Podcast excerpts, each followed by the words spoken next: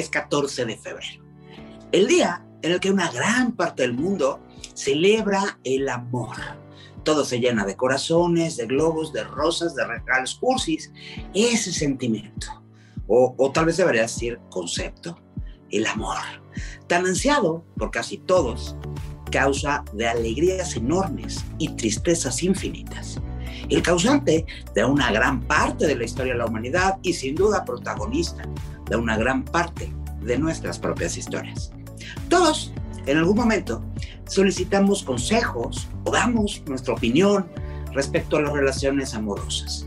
Todos, en algún momento, vivimos plenitud y felicidad total gracias al amor.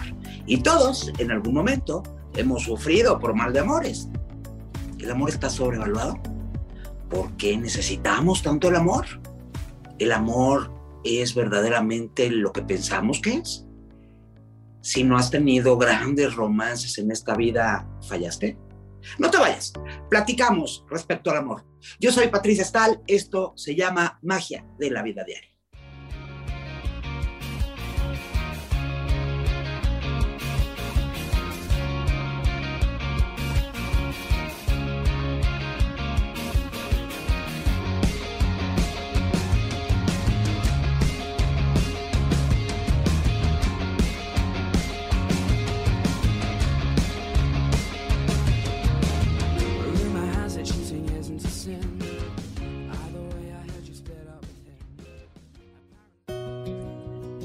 No tengo ninguna duda de que el amor es un misterio.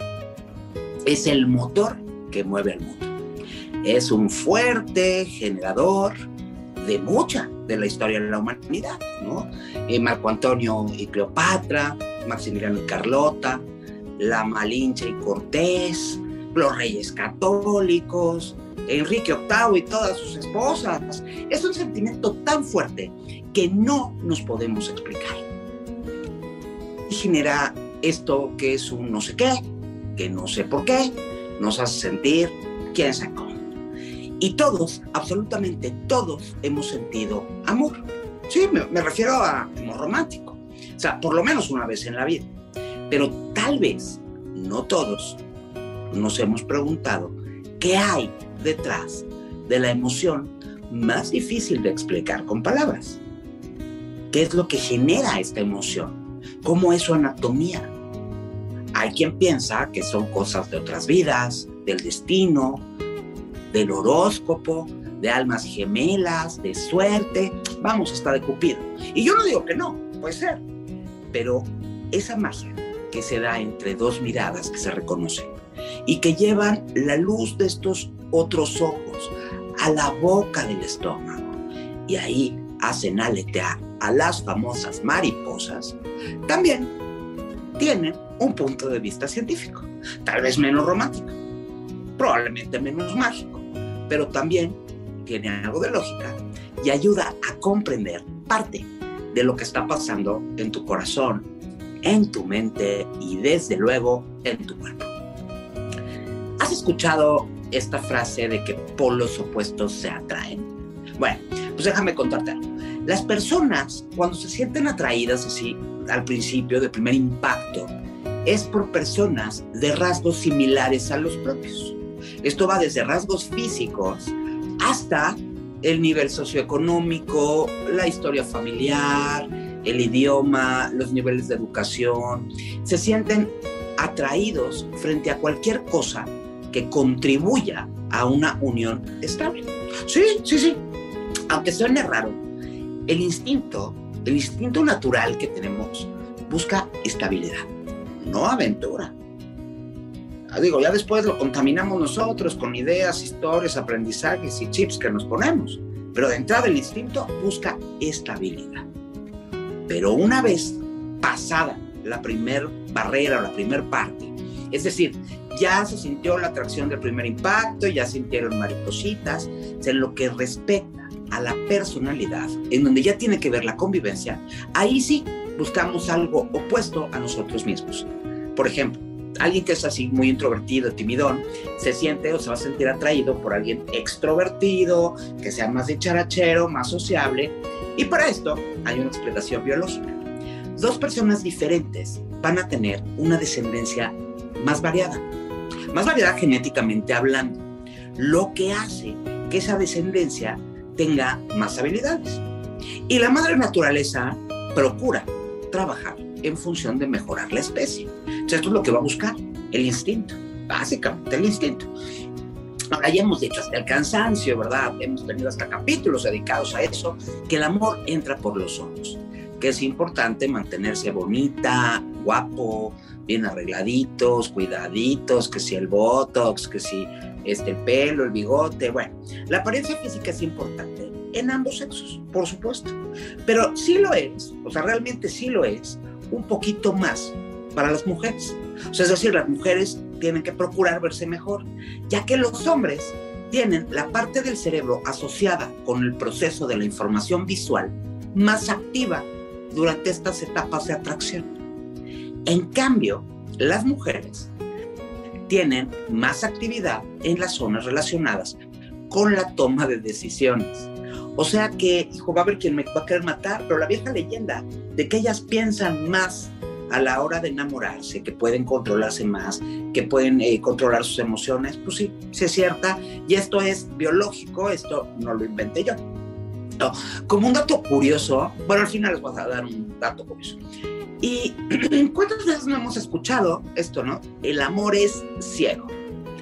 ¿Cuántas historias no hemos visto que nos hacen pensar, no, pues sí, sí, sí, cierto. El amor es ciego. Déjame decirte algo no es ciego del todo, pero sí tiene miopía, tiene astigmatismo y no usa lentes. Cuando uno está enamorado, ve perfectamente los efectos del otro, claro que los ve. Te das clara cuenta de qué pie cojea tu enamorado o tu enamorada. Pero el cerebro te pide que hagas caso omiso del dato.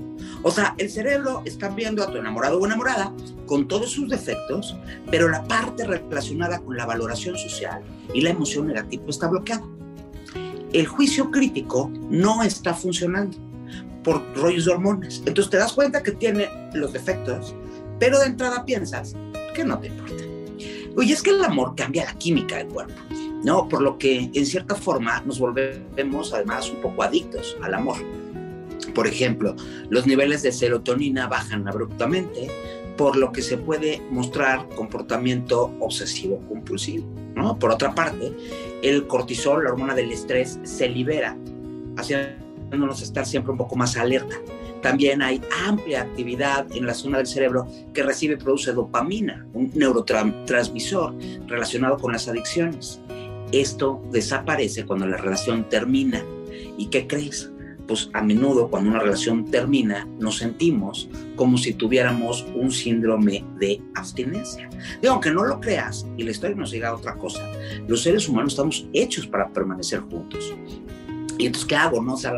¿cómo, se mantiene junta una, una pareja? ¿Cómo le hago para que mi relación funcione? O sea, te voy a decir algo que va a haber gente que, que me va a decir que no, pero sí, ¿eh? O sea, esto está científicamente comprobado. Las relaciones sexuales a la hora del orgasmo. Y por eso es que el orgasmo, tanto en hombres como en mujeres, es tan importante, desencadenan oxitocina y vasopresina. Y estas juegan un papel importantísimo a la hora de generar lazos. Y aquí la, variación genética es muy importante. Aquí la cantidad de receptores de vasopresina de un individuo, pues está relacionada con la posibilidad de establecerse como pareja a largo plazo o no. La excesiva liberación de oxitocina que se produce cuando estamos enamorados es un claro indicio de que el amor nos hace más confiados ha habido diferentes experimentos y se vio que, o sea, hicieron el experimento y les dieron a las personas un inhalador con oxitocina. Estas personas eran mucho más propensas a tener menos actividades en el centro del miedo del cerebro. Entonces descubren que la oxitocina pues aumenta la confianza de una persona. O sea, la oxitocina es la culpable de que nos pongamos, como se dice coloquialmente, flojitos y cooperando. La, atracción, el amor romántico, el apego, que el apego es un ingrediente importantísimo, involucran tres sistemas cerebrales que están eh, como que puestos unos arriba de otros, pero al final funcionan separados. Esto significa que podemos sentirnos atraídos sexualmente por una persona, encapricharnos por otra y querer pasar toda la vida con otra. O sea, cada tipo de amor sirve a una necesidad única y existe en un contexto diferente. Por lo que los tramposos emocionales, ¿verdad? Como no, que siempre los hay y por muchos, pueden dividir estos tres sentimientos en tres personas distintas. ¿no? Entonces, de pronto hay personas que son más propensas a engañar y, y ciertamente sí, el engaño es más fuerte en aquellas personas que son muy sensibles a la dopamina y entonces siempre están buscando novedad.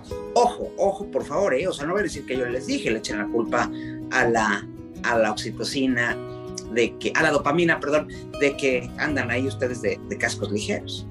Hay estudios que han demostrado que las personas con una pareja estable tienden a ser más saludables y felices, así que no me echen la culpa a mí, no le echen la culpa a la dopamina. Si tú quieres estar saludable, quieres estar feliz, quieres tener una vida bonita, pues quédate con tu pareja. ¿No? ¿Por qué? Porque esto te va a generar tener menos niveles de estrés y esto hace que tengas una mejor respuesta del sistema inmune y por otra parte, aquellos que tienen una relación conflictiva, que son infieles, que viven esta relación tóxica, que hoy se regalaron, no he visto cosa más fea, ¿eh? Esto regalarse tazas, sudaderas, cajitas que dicen tóximo y víctima bendito Dios lo que están celebrando esas personas. Cuando tú tienes una relación así de conflictiva, pues entonces probablemente tengas más problemas, por ejemplo, para cicatrizar una herida. ¿no? Ahora, también es clarísimo, ¿eh? y esto está súper demostrado eh, científicamente, que las rupturas amorosas presentan dolor físico de verdad, o sea, de verdad real. Luego de un rompimiento amoroso, se activan partes del cerebro que están relacionadas con el dolor físico.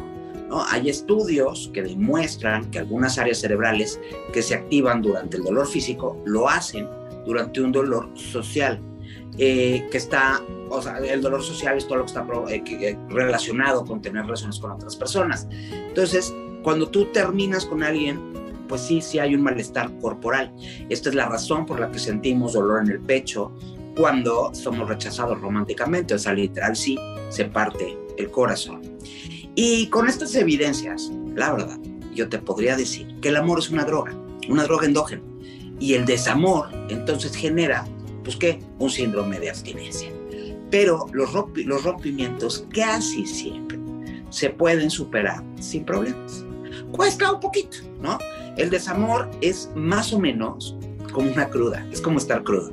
Entonces la relación no termina cuando termina, sino que termina después del desamor. Igual que una borrachera no termina cuando termina, sino hasta que se te cura la cruda.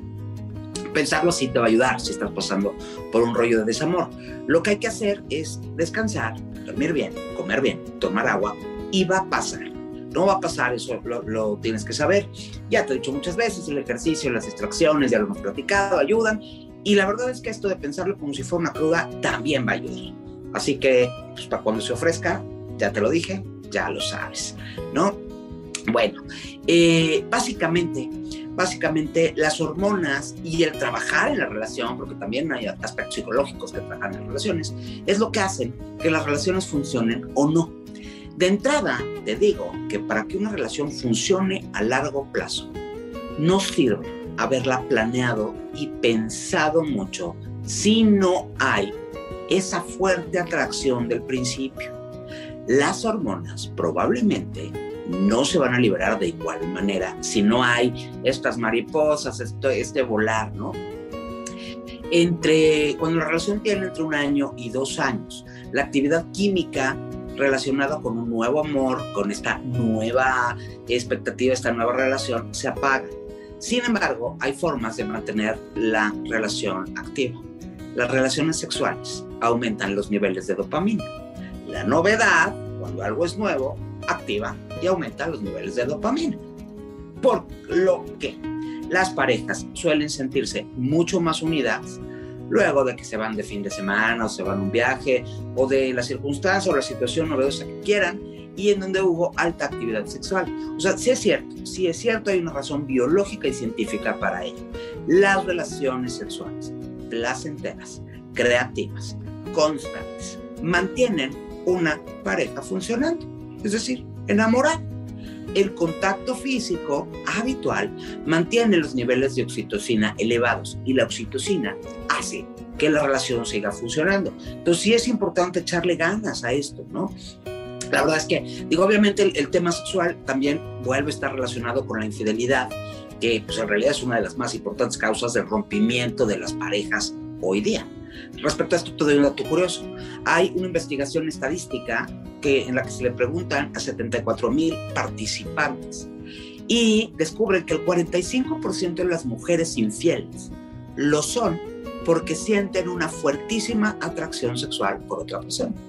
El 32% de las mujeres confiesan ser infieles porque se sienten más deseadas, o sea, porque ya su pareja no, no las deseaba o no, no las hacía sentir verdaderamente deseadas. En los hombres parece que, este, pues, bueno, en los, los hombres creo que el 48, el 50%, no me acuerdo, expresan que son infieles porque quieren tener más sexo, nada más por más sexo. Pero, pero, un 45% dice que lo que quiere es mayor variedad. Entonces, otra razón para mantener la llama del amor encendida y no dejar que el cansancio o el aburrimiento o la desidia o el día a día vayan a afectar tu actividad sexual con tu pareja. Ojo ahí, cuida esa parte porque es muy importante y porque sí es un, un ingrediente con un alto porcentaje de importancia para que la relación se mantenga funcionando. Si estás con pareja, si estás buscando pareja, si quieres tener una nueva o si ya decidiste que mejor no quieres tener ninguna, yo te deseo que como haya sido, hayas tenido un excelente día del amor y la amistad. Y que los otros 364 días del año que seas muy feliz, porque eso se trata de la vida. ¿Por qué? ¿Te lo digo? ¿Sí te lo digo? Sí te lo digo. Porque el único objetivo de la vida es ser feliz.